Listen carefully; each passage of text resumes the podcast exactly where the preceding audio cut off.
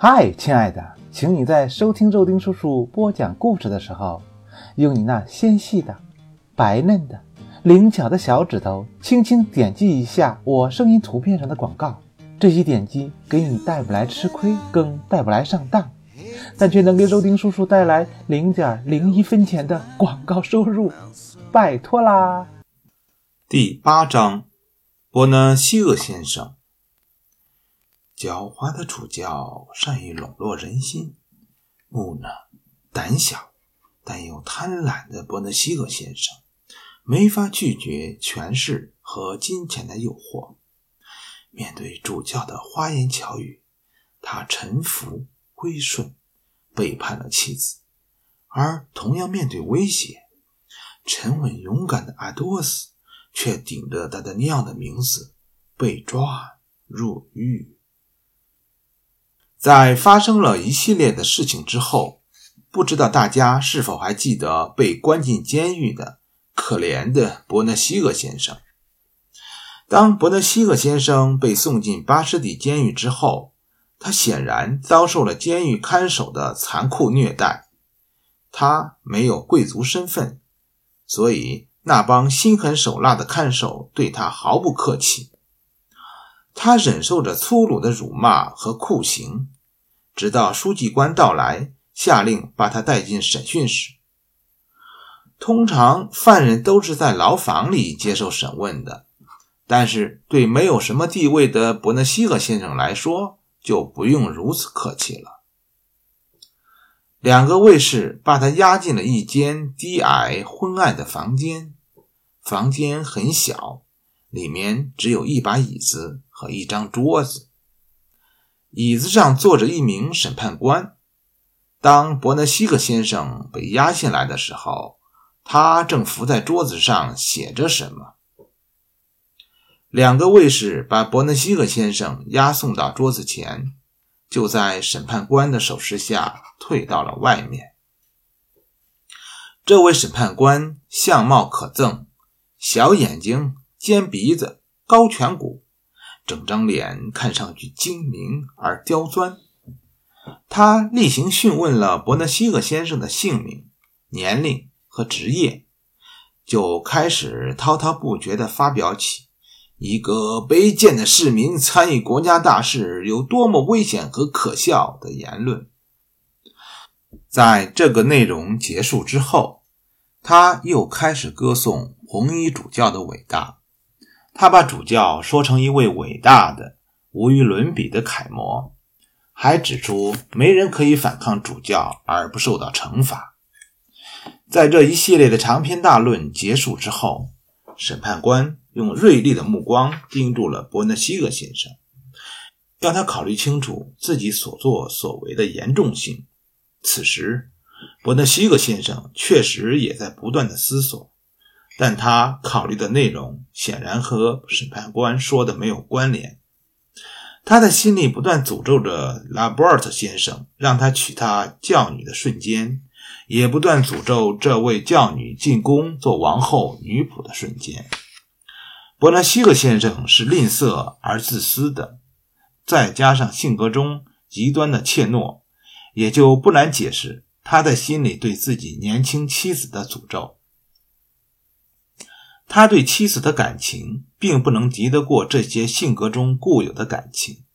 不过，伯纳西克先生也确实考虑了审判官说的话：“尊敬的先生，请您相信，我比任何人都敬重主教大人无与伦比的功绩，能够被他统治是我无上的荣幸。”“真的吗？”审判官怀疑地问。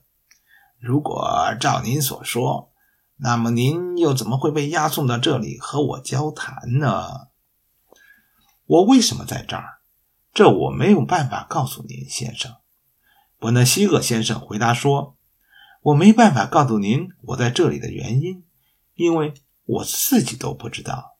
但是我可以发誓，我绝对没有冒犯过主教大人，至少绝对不曾故意冒犯过主教大人。但是。”您被送到这里的罪名是叛国，叛国啊？这怎么可能？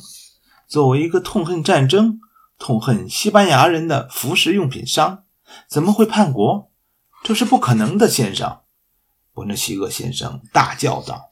“伯纳西厄先生，您有一个妻子吗？”“是的，但是他被绑架了。”“绑架了？那么您认识绑架他的人吗？”一时间，伯纳西厄先生不知所措了。他应该说出来，还是假装什么都不知道？如果他什么都不说，也许会遭受更残酷的虐待；如果他说出来，也许他们会因为他的坦白放了他。这么想着，他回答说：“是的，我想我认识先生。你有怀疑的对象是谁？大胆说出来。”审判官脸上看不出任何的情绪。我不知道他的名字，先生，但是我见过他，一个高个子、棕头发、态度傲慢的老爷。随着他的描述，审判官的脸色越来越阴沉。等到伯纳西克先生意识到自己选择错误的时候，已经来不及了。审判官。已经召回了两个卫士。我是说，啊，我是说，伯纳西厄先生结结巴巴的辩解：“我我我我也许并不认识。”把他带走，带进单人囚室，随便哪一间。不听他说完，审判官就对着卫士语气冷淡的吩咐道：“我的天哪，我真是太愚蠢了。”我的妻子一定犯了滔天大罪，你们以为我是同胞，他他们会杀了我的。为什么是单人囚室？也许明天我我我我就要上绞刑架了。我的天主啊，救救我吧！可怜可怜我吧！伯纳西克先生绝望的小声自语着，两个卫士根本不听他的哀求。他们一左一右的把他押进了单人囚室。一整夜，伯纳西克先生都没有合眼。他觉得已经死到临头了。在他看来，当黎明的曙光来到的时候，就是他上刑场的时候。当牢门被打开的时候，伯纳西厄先生吓得跳了起来。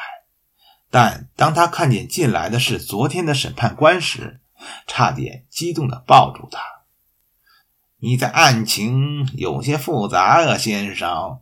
审判官说：“你说妻子被人绑架了，但是昨天下午他却逃跑了。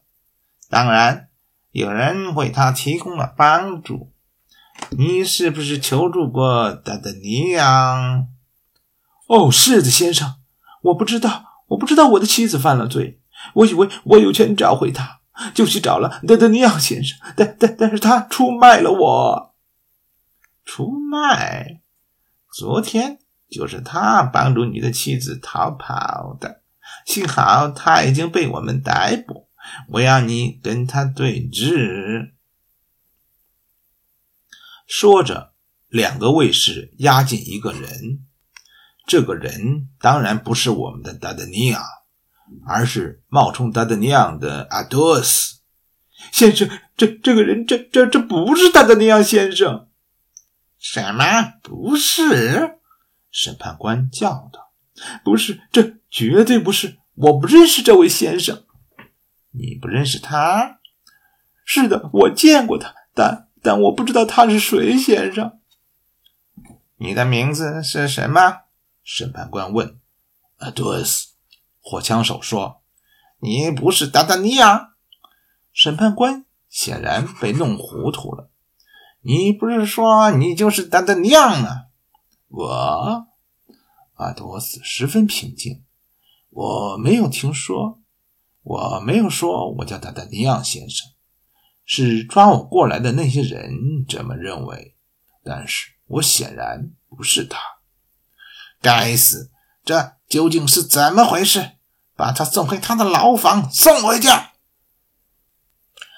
审判官对着侍卫吼道：“如果我不是您要找的达德尼昂先生，我看不出我有继续留在牢房的必要。阿多斯还是十分的沉着和冷静。照我说的做，审判官叫嚷起来：“绝对保密！”阿多斯耸耸肩，跟着卫士走了。至于您，先生。审判官转向伯纳西格先生：“您和您的妻子显然有一个恶毒的计划，这是显然的。您就好好待在这里吧。”审判官甩手走了，留下了伯纳西格先生，惊慌失措地抽泣起来。到了晚上。两个卫士又进入牢房，带走了伯纳西克先生。他们把伯纳西克先生押上了一辆带锁的马车。通常在这种情况下，犯人是要被直接送上绞刑架了。马车的窗户被封死，只有一条缝隙。但作为正宗的巴黎人，伯纳西克先生还是通过缝隙里看到的景象。辨认出了他们所在的方位。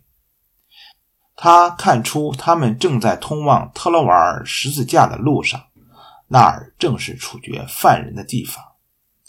当马车慢慢靠近特罗瓦尔，并最终停下之后，伯纳西格先生已经承受不住死亡的恐惧，晕了过去。绞刑架附近已经聚集了很多人，不过。人们在那儿并不是等待着伯纳西格先生，而是在看已经上了绞刑架的一个人。关着伯纳西格先生的马车在绞刑架附近停下的原因，只是因为大批的围观群众。当人们逐渐散开的时候，马车就继续前进，一直到了一扇又低又矮的房门前。马车上的卫士把昏迷的伯纳西格先生粗鲁地拖进了房子，把他放在了前厅。此时的伯纳西格先生已经慢慢苏醒过来。当他发现自己没有在绞刑架上，而是在一个陌生的、有些华丽的房间里的时候，他感到庆幸又有些困惑。这时，有一个看上去十分和蔼的军官走了进来。您就是伯纳西厄？军官问。“是的，先生。”服饰用品商紧张的有些结巴了。“我愿意，我愿意，我愿意为您为您效效劳。”跟我进来。伯纳西格先生老实的跟着军官进入了一个房间。屋子里已经有一个人在等他了。屋子里的这个人神情傲慢，双眼炯炯有神，前额略宽。一张瘦瘦的脸上蓄着一撮山羊胡。这个三十六七岁的男人身材中等，没有佩剑，但他的气质像个军人。这个人就是红衣主教阿尔芒让德里塞留。他并不像人们想象中那样是个身材佝偻的老人，反而像是一个英勇的骑士。他的身体虽然病弱，但是精神意志分外强大，所以对于伯纳西格先生来说，他根本不曾想到面前这个人就是人们所说的主教大人。军官向屋子里的人行了一个礼，退了出去。你就是伯纳西格？主教沉默了一会儿，问：“是是的，大人。”伯纳西厄先生心里十分忐忑。您被控告犯了叛国罪。是的，大人。但是我什么也不知道啊！我不会背叛国家的。伯纳西克先生叫道：“您和您的妻子谢弗勒斯夫人，还有白金汉公爵，有一个阴谋。”不，不是的，大人。伯纳西厄先生回答。我我听过这些名字，从我妻子那里听过，但是不知道别的呀，大人。您知道是谁绑架了您的妻子？不知道，大人，我只是只是有一个猜测罢了。您的妻子逃走了，你知不知道她现在在哪儿？看到服饰商摇头，主教接着说：“您每次接妻子回家的时候，她都是直接跟您回去的吗？”“不，她总是有事儿去找两个布商，我就把她送到那两个布商那里。”“那在什么地方？你知道具体的地址吗？”“知道，大人，我去过那两个地方很多次，虽然我没有进去过。”一个是沃吉拉街二十五号，一个是竖琴街七十五号。很好，主教点点头，把那个军官叫了进来，嘱咐说：“去找罗什福尔来，让他进来。”是的，法座大人。军官领命而去。法座大人，伯纳西厄在一边低声重复。惊慌失措地看了一眼面前的人，军官出去一会儿，带进来了一个人，就是他，就是那个人。伯纳西厄先生指着进来的人叫了起来：“谁？”主教问。“绑架我妻子的那个人。”主教向旁边的军官使了一个眼色，军官就把震惊之中的伯纳西厄带走了。他们见过面了，大人。等到伯纳西厄消失在门口，刚进来的人就开了口：“我是说，王后和公爵，具体发生了什么？”王后见了他，给了他一只木匣子，里边是陛下给王后的钻石坠。你确定？是的，当时拉努瓦西夫人正跟王后在一起。后来，王后让她稍等，就离开了会客室三刻钟。中途，王后进过卧室，拿着那个匣子。嗯，好，很好，勒什福尔。可是，我们还是不知道白金汉公爵在哪。被称作罗斯福尔的人说：“这我倒是知道了。”您知道，大人？是的。主教把伯纳西厄告诉他的地址说了出来，不过现在去也来不及了，他们一定已经离开了。但是为了保险起见，你们还是去搜查一下那两个房子。我马上去，大人。罗斯福尔说着离开了房间。主教一个人在房间里思索了一会儿，又把伯纳西厄传唤了回来。您欺骗了我，先生。您的妻子见的并不是布商，而是谢弗勒斯夫人和白金汉公爵。不，我没有欺骗您的主教大人。伯纳西克先生叫了起来。但是您，但是您说的对，我好几次都很好奇的问我妻子，为什么布商的房子没有招牌。可是，但我从来没想到啊！你你真是太英明了，这样你都能想到，伟大的主教大人。说着，伯纳西厄跪倒在了主教脚边。主教大人微笑着跟伯纳西格和蔼的交谈起来。说起来，我们真的应该佩服主教大人的手腕，他就这样收服了伯纳西格先生。